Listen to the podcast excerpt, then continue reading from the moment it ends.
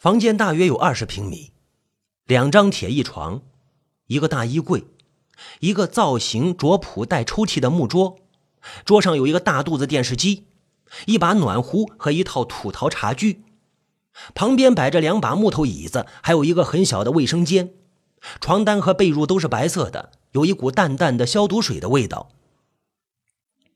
五花挺满意，把东西放下去吃饭。厨房在后院，不大，但是很干净。一个女人背对着门口，坐在木桌旁边吃东西。她的头发令人惊叹，很直，很顺，很黑，很亮。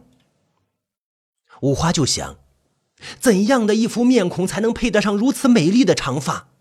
他迫切的想知道答案。嗯嗯，就干咳了一声。那个女人慢慢的转过了身。那是一张清清纯纯的脸，白皙、精致。五花的心快速跳动几下，感觉他身上有一些让人心疼的东西，比如说柔弱、纤细、一尘不染。他一下子就喜欢上了他。啊，其实呢，他喜欢每一个异性，只要不太丑。年少思春嘛，这个很正常。你好，五花鼓起勇气。那女人静静的看着他，没有说话，眼神里有一丝警惕。我我叫五花，五花有些不好意思的开口了。我第一天到这里上班，我值夜班。我叫水鱼，是这里的房客。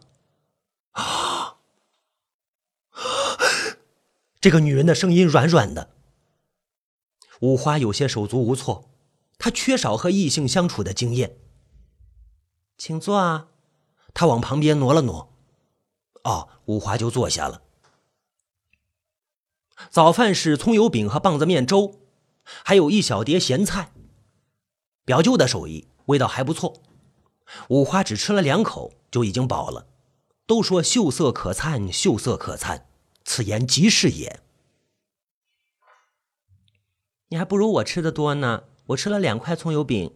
水鱼浅浅的笑着说：“啊，五花又吃上了，狼吞虎咽。”那女子笑了笑，就问他：“值夜班累吗？”“不累。”我表舅说了，累了就睡觉。老板是你表舅啊？“嗯，对。”厨房里有一个蜂窝煤炉子，上面坐着一壶水。水开了，咕嘟咕嘟咕嘟咕嘟咕嘟咕嘟咕嘟咕嘟咕嘟咕嘟咕嘟冒着热气。五花是充耳不闻，顾不上啊！此时此刻，他的心里只有他，我的心里只有你，没有他。我的心里只有你，没有他。耳朵里只能听见他的声音。水鱼站起身，把水倒进了暖壶里，又问道：“吃完饭你干什么呀？”“啊，没事儿。”五花的心猛烈的跳起来，预感到要发生一点什么，要发生一点什么。我想去河边看看，你陪我去吧。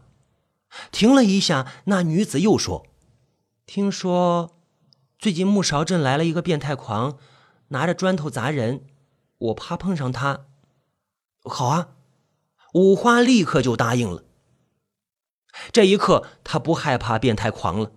甚至还有点感谢那个变态狂。变态狂啊，变态狂！你留在木勺镇，你就别走了吧，谢谢你。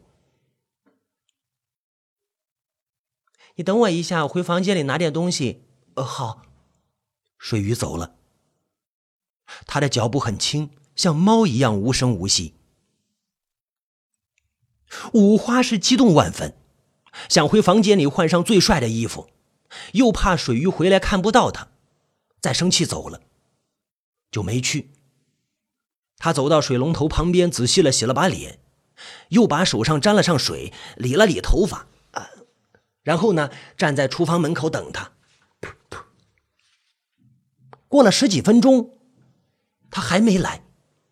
五花焦急的走来走去，走来走去，把厨房门口的几棵草都踩秃了。水鱼终于来了。他背着一个画夹，提着一个颜料盒和小水桶，他换上了一条白色的亚麻长裙，脸上化了淡淡的妆，看上去比阳光还要明媚。你是画家呀？水鱼笑了笑，画着玩儿走吧，他们就出去了。前面有一条河，水不是很深，很清澈，成群的金鱼在水里游来游去。河上有一座石拱桥，十几米长，石头上长满了青苔，看上去有年头了。河边有一片芦苇，里边有叽叽喳喳的声音，不知道是什么鸟。天很蓝，哟，像童话世界一样。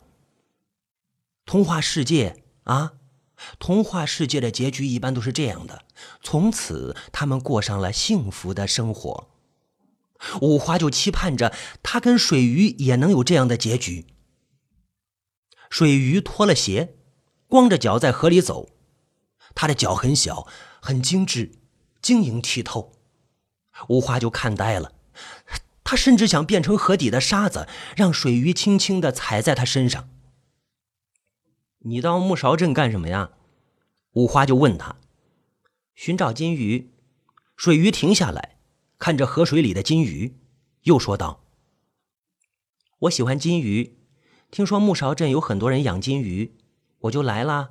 我要画一幅最美丽的画，主角是一条最美丽的金鱼。河里有很多金鱼，你怎么不画它们呀？它们只是一些普通的金鱼，不够美丽。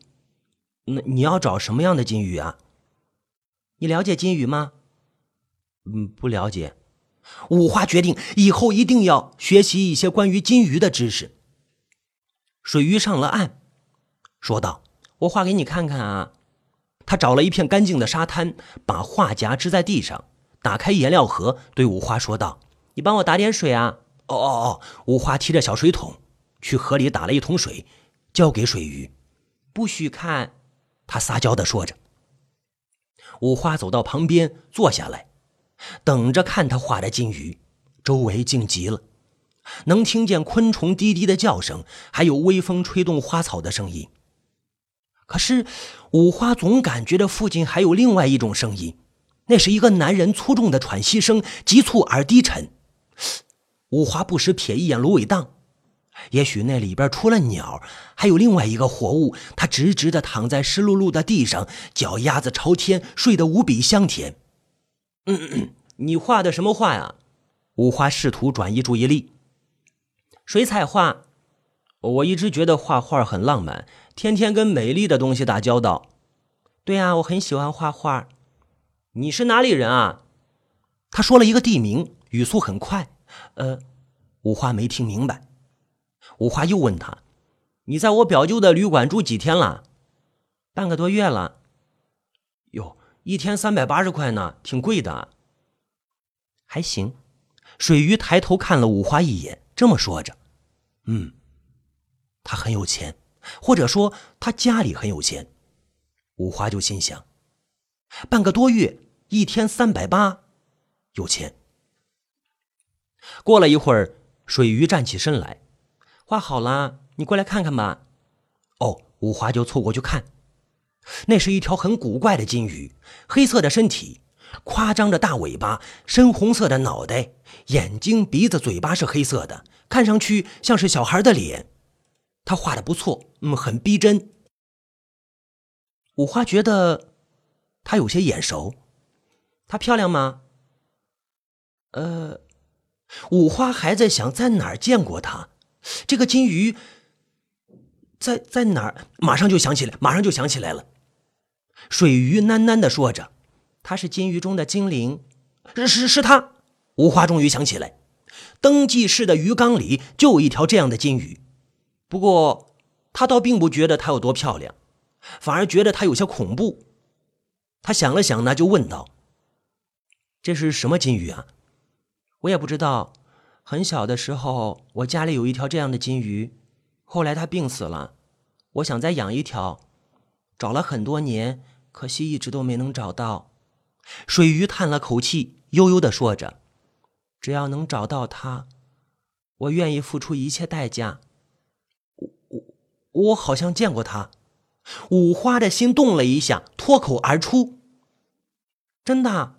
水鱼的眼睛一下子亮了。我也不知道是不是。你你把这幅画给我，我拿去比对一下。好，水鱼立刻把画儿从画夹上取下来，又卷起来，交给五花。他没问五花在哪里见到这种金鱼，也许他知道。如果不是，我再把画还给你啊。不用还了。水鱼低下头，眼泪竟然啪嗒啪嗒的掉下来，哽咽着说：“也许我一辈子都不可能找到他了。”五花有些疑惑，就问他：“你为什么一定要找到他呢？一条金鱼而已啊！”水鱼沉默了一阵子，轻轻的说：“他是我童年的全部，可以说他是我的发小，唯一的玩伴。”他的童年很不幸。五花想：“回去吧。”水鱼看上去有些失落。嗯，嗯。五花决定要为他做点什么。路过那片芦苇荡的时候，五花忍不住又往里面瞥了一眼，越发感觉里边藏着一个人，一个一个面目模糊的人。水鱼似乎也察觉到什么，加快了脚步。那芦苇荡里，一只鸟高一声低一声的叫着。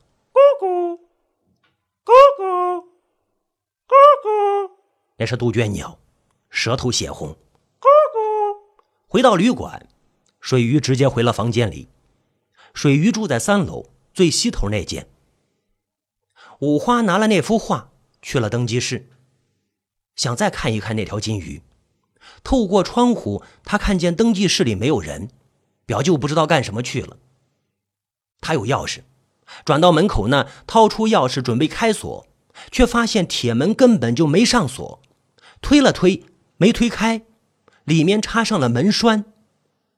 表舅在里面，哎，五花有些疑惑，又转到窗前，哎，惊讶的发现表舅正趴在长条桌上睡觉，还打着呼噜，看上去已经在这里睡很长时间了。五花诧异了，敲了敲窗户，表舅抬起头来，很不情愿的睁开眼，哦，看见是五花。表舅面无表情的问着：“你去哪儿了？”“出去了。”“跟谁一起出去的？”“水鱼，他要去河边画画，害怕遇见那个变态狂，就叫我陪他去。”“嗯。”表舅左右看了看，压低了声音：“无花，我想跟你说一件事。”“什么事啊？”“咱们也算是亲戚。”我得对你负责，你说是不是啊？表舅的语气有些古怪，五花的心慢慢的沉了下去，小心的问着：“怎么了？”表舅一副欲言又止的样子，半天才说：“你，你最好不要和住在这里的女人打交道。”为什么呀？你和他们不是一路人。哦，五花一想，明白了。三百八一晚，人一住就半个多月。人家都是有钱人，而我只是一个投亲的穷小子，还是拐了七八道弯的亲戚的亲戚的亲戚的亲戚，压根就配不上他们。五花就低下头，没说话。呃，表舅似乎还想说什么。犹豫了一会儿，挥挥手，回去歇着吧。五花转身就走，他低着头，步伐沉重的在走廊上慢慢的走啊，一下撞到什么东西上呀？应该是一个人。他立刻停住脚步，抬起头，看见了一个女人。他毫不掩饰的看着五花。刚才五花低着头，没看见他。他却能看见他，他能够撞到他身上，说明他一直站在这里不动，等着五花撞上来。五花心里冒出来一个念头：他和他之间要发生点什么事。那个女人突然笑了，啊！五花吓了一跳。那女人指着五花的鼻子，一惊一乍的说：“你不是那个是是谁来着？你你是呃？”那女人皱着眉头，似乎在拼命的回忆着什么。我是五花，五花小心的提醒他。对了，你是五花。他变得更加热情了。你不认识我啦？你是五花？是怎么都想不起来他是谁。我是刘梅啊，咱们上小学的时候在一个学校里。刘梅，这个名字太常见了，遍地都是。五花记得当时学校里有七八个刘梅，他们班里就有两个。老师点他们名字的时候，还得用手指一下。五花也不能确定眼前这个刘梅是哪一个刘梅。在他的印象里，那几个刘梅都长得差不多，黄头发、流鼻涕、瘦小的身躯包裹在肥大的藏青色的校服里。老师经常罚你站在教室门口的，刘梅又说着。呃，五花记得当时他们班里绝大多数男生都被老师罚过，有时候教室门口人太多，他们还做一些无声的游戏，剪刀石头布，一二三木头人啥的。只有一个男生没被罚过，他是癫痫病人。受了刺激就口吐白沫，老师不敢罚他。除了他都被罚过。你怎么在这里啊？五花就问他。其实呢，他更想问刘梅在哪里上的小学。仔细一想，又没问。一个绝不算丑的女人主动跟你搭讪，你却对她的动机刨根问底，这绝对是不明智的行为。应该假装糊涂，顺水推舟，对吧？说不定两人之间能发生一点什么事。刘梅的神情一下子暗淡起来。我弟弟不见了，我来找我弟弟。哟，他弟弟一定是出事了。嗯，刘梅拉住五花的胳膊，好多年不见了，到我房间里聊一聊啊。啊，刘梅也住在二楼，最东头那间。五花一边走一边偷偷打量着刘梅，她没有水鱼漂亮，却也很耐看，而且那身材凹凸有致，勾人眼球。如果说水鱼是冰，那它就是火，热情的火。五花甚至想，如果他们两个都要嫁给我，娶谁好呢？进了房间，刘梅很自然的关上了房门。哎呀！这个举动让五花的心跳得更快了。我这里只有茶，刘梅说着。呃，太巧了，我只喜欢喝茶。五花撒谎了，他更喜欢喝饮料。你怎么在这里啊？呃，这是我表舅的旅馆，我过来给他帮忙。真没想到能在这里遇到你，我我也没想到。你结婚了没啊？我连女朋友都没有呢。你呢？我也还是单身。刘梅给五花端了一杯茶，笑吟吟的说着：“哎呦！”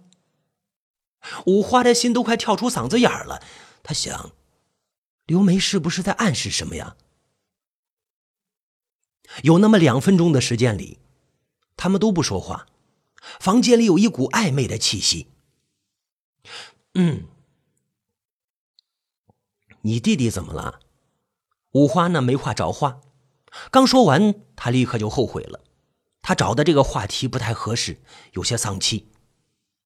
果然，刘梅的脸色变了一下，有些悲凉的说着：“他离家出走了。”为什么呀？五花只能顺着往下说。刘梅犹豫了一下：“我弟弟是个文物贩子，成天往乡下跑，淘换古董。”哦。五花的脑子里立刻浮现出这样一个人，哎，他穿着一身脏兮兮的迷彩服，骑着一辆震天响的摩托车，咣当咣当咣当咣当咣当，说着蹩脚的当地方言，打着收柴鸡蛋的旗号进了门，眼珠子滴溜溜乱转，哎，看有没有古董，打量着瓶瓶罐罐，打量着桌椅板凳，打量着女主人。刘梅又说着，前些日子他又去乡下淘换古董，结果被几个当地人合伙给骗了。赔光了家底儿，他的脑子受了刺激，精神有点失常，到处乱跑。我在报纸上登了寻人启事，三天前有人给我打电话说在木勺镇见过他，我就找来了。你找到他了吗？嗯。刘梅摇摇头，沉默了一阵子。刘梅突然说道：“木勺镇来了一个变态狂，拿着砖头砸人，这件事你听说了吗？”“听说了。”“那个变态狂很可能就是我弟弟。”哇！眼前这个热情的刘梅陡然和一个面目模糊的变态狂扯上关系，五花的心一下就悬空了。五花愣了片刻，问道：“你你怎么知道？木勺镇有人在河边见过他，描述的体貌特征跟我弟弟很像。他一直在外面游荡啊？是。他吃什么呀？”五花就想：植物人都需要吃东西，变态狂肯定也得吃啊。刘梅叹了一口气：“不知道。”五花感觉到一阵悲凉。他在哪儿睡觉啊？不知道。刘梅低下头，擦拭着眼角，似乎是流泪了。五花就陪着他难过，又是很长时间的沉默。刘梅慢慢的抬起头，看着五花：“你陪我去一趟河边好吗？我想到了一个好办法，也许可以把我弟弟引出来。”啊？什么办法？我昨天买了一件古董，也许可以用它把我弟弟引出来。我弟弟他喜欢古董，他曾经说过他的鼻子能闻见古董的气味。前些日子如果他没感冒，那几个当地人也骗不了他。古董啊，呃，行，我先去大门外等你啊。五花想了想，嗯。他不想让表舅看见他和刘梅在一起。好，那我准备一下。太阳已经偏西了，远处呢有几只黑色的大鸟在芦苇荡上空盘旋，似乎是发现了什么，嘎嘎的乱叫，声音很丧气。它们是食腐动物。五花眯起眼睛，似乎看到芦苇荡深处有一个人，他穿着一身脏兮兮的迷彩服，仰面躺着。双手插在长满绿藻的浅水里，两个眼珠子向外鼓着，半张着嘴巴，一动不动。哦，想什么呢？刘梅出来了，提着一个很大的旅行包。五花抖了一下，收回了思绪，没想什么。走吧。走着走着，天就阴了。嗯，五花呢就想，如果说和水鱼在一起是童话故事。那么和刘梅在一起就是恐怖故事。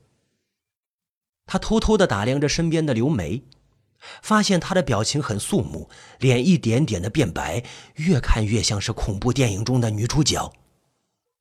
就差背景音乐和一声尖叫了。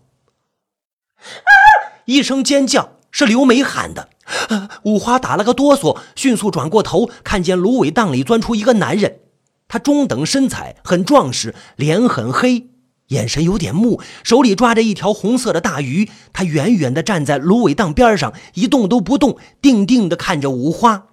变态狂出出出现了，五花一下就傻了。过了一会儿，他忽然想到，那个人不是在看他，而是在看刘梅。他看了一下刘梅，发现刘梅的眼神里只有惊恐。很明显，那个人不是他的弟弟。那个人直直的走了过来。五花觉得应该做点什么。对对，做点什么就挡在了刘梅的身前。那个人在他们身前两米远的地方停住了，冷冷的问道：“干什么的？”五花小心翼翼的说：“找人。”“找谁？”他警惕的问。五花瞥了一眼刘梅，他弟弟丢了。那个人看了一眼刘梅，眼神里没有丝毫同情的意思。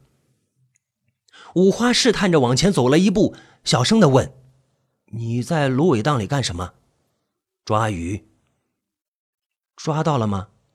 他没有说话。五花看了一眼他手里的红色大鱼，又问道：“你在芦苇荡里有没有看到一个人？”“嗯。”他四下看了看，神秘兮兮的问：“你们是不是在找那个变态狂？”五花和刘梅都没有回答。那个人笑了笑，意味深长地说：“你们慢慢找吧。”说完，他转身走了。刘梅的表情有些失落，呆站了一会儿，他走到芦苇荡的前面，找了一片空地，蹲下来，打开了旅行包，从里面抱出一个长方形的瓷器，中间往下凹进去一块，脏兮兮的，看样子有年头了。这是什么呀？五花就问他：“以前的人用的枕头，这么硬，能能用吗？”那个老太太枕着他睡了一辈子，前些天他死了，他儿子嫌这东西丧气，就卖给了我。多少钱啊？两千。他是古董吗？我也不知道，应该是吧。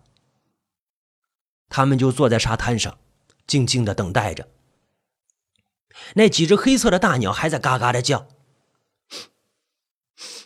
五花抽了抽鼻子，没闻到任何气味。他就想，那个变态狂能闻见吗？看着那个枕头，他觉得这件事就跟钓鱼一样，不同的是，钓鱼用鱼饵，钓变态狂用死人枕头。嗯，太阳落山了。那个变态狂始终不上钩。五花就想，他虽然已经变态了，但是智商还在，肯定比一条鱼狡猾多了，是吧？一念及此呢，他不由得紧张起来。有智商的变态狂，就像有文化的流氓一样，让人防不胜防，吓人。他就试探着问刘梅：“回去吧。”刘梅静静的看着不远处的芦苇荡，一言不发。我值夜班，我得呃得上班了。回去。刘梅长出了一口气。回去。他们就收拾了东西，往回走，走出去几十米。五花回头看了一眼芦苇荡，发现芦苇荡没有一丝一毫的晃动，就像固体的一样，看上去更加深邃。你没事吧？五花就问刘梅，刘梅的眼睛湿润了。五花鼓起勇气，拍了拍他的肩膀，小声的说：“别难过，也许用不了几天，他就自己回家了。”他离家出走的时候，身上一分钱都没有，只穿了一条短裤。你说他是怎么活下来的呀？刘梅的话让五花的心有点酸。你说，是不是因为我买的这个枕头是假的，他才没有闻到啊？呃，有可能，现在的假古董太多了。刘梅停下脚步，回头看了一眼远处的芦苇荡。你能不能帮我找一件真古董？我找不到。五花为难的说着。那算了。刘梅强笑了一下，继续走。哎，五花忽然想起登记室里那个鱼缸，追上他，问道：“也许我可以帮你。”真的，刘梅的眼睛一下子就亮了。我也不知道那是不是古董，打听明白了我再告诉你。嗯，刘梅看着五花的眼睛，轻轻的说道：“我一定会报答你的。”这句话饱含深意。五花听出来了，我一定会报答你的。刘梅又回头看了一眼芦苇荡。我弟弟的事，请你不要说出去，我不想让外人知道他是变态狂。五花是一阵激动，他听出来了，他的意思是说，我五花不是外人，我什么都不说。嗯，刘梅轻轻笑了一下。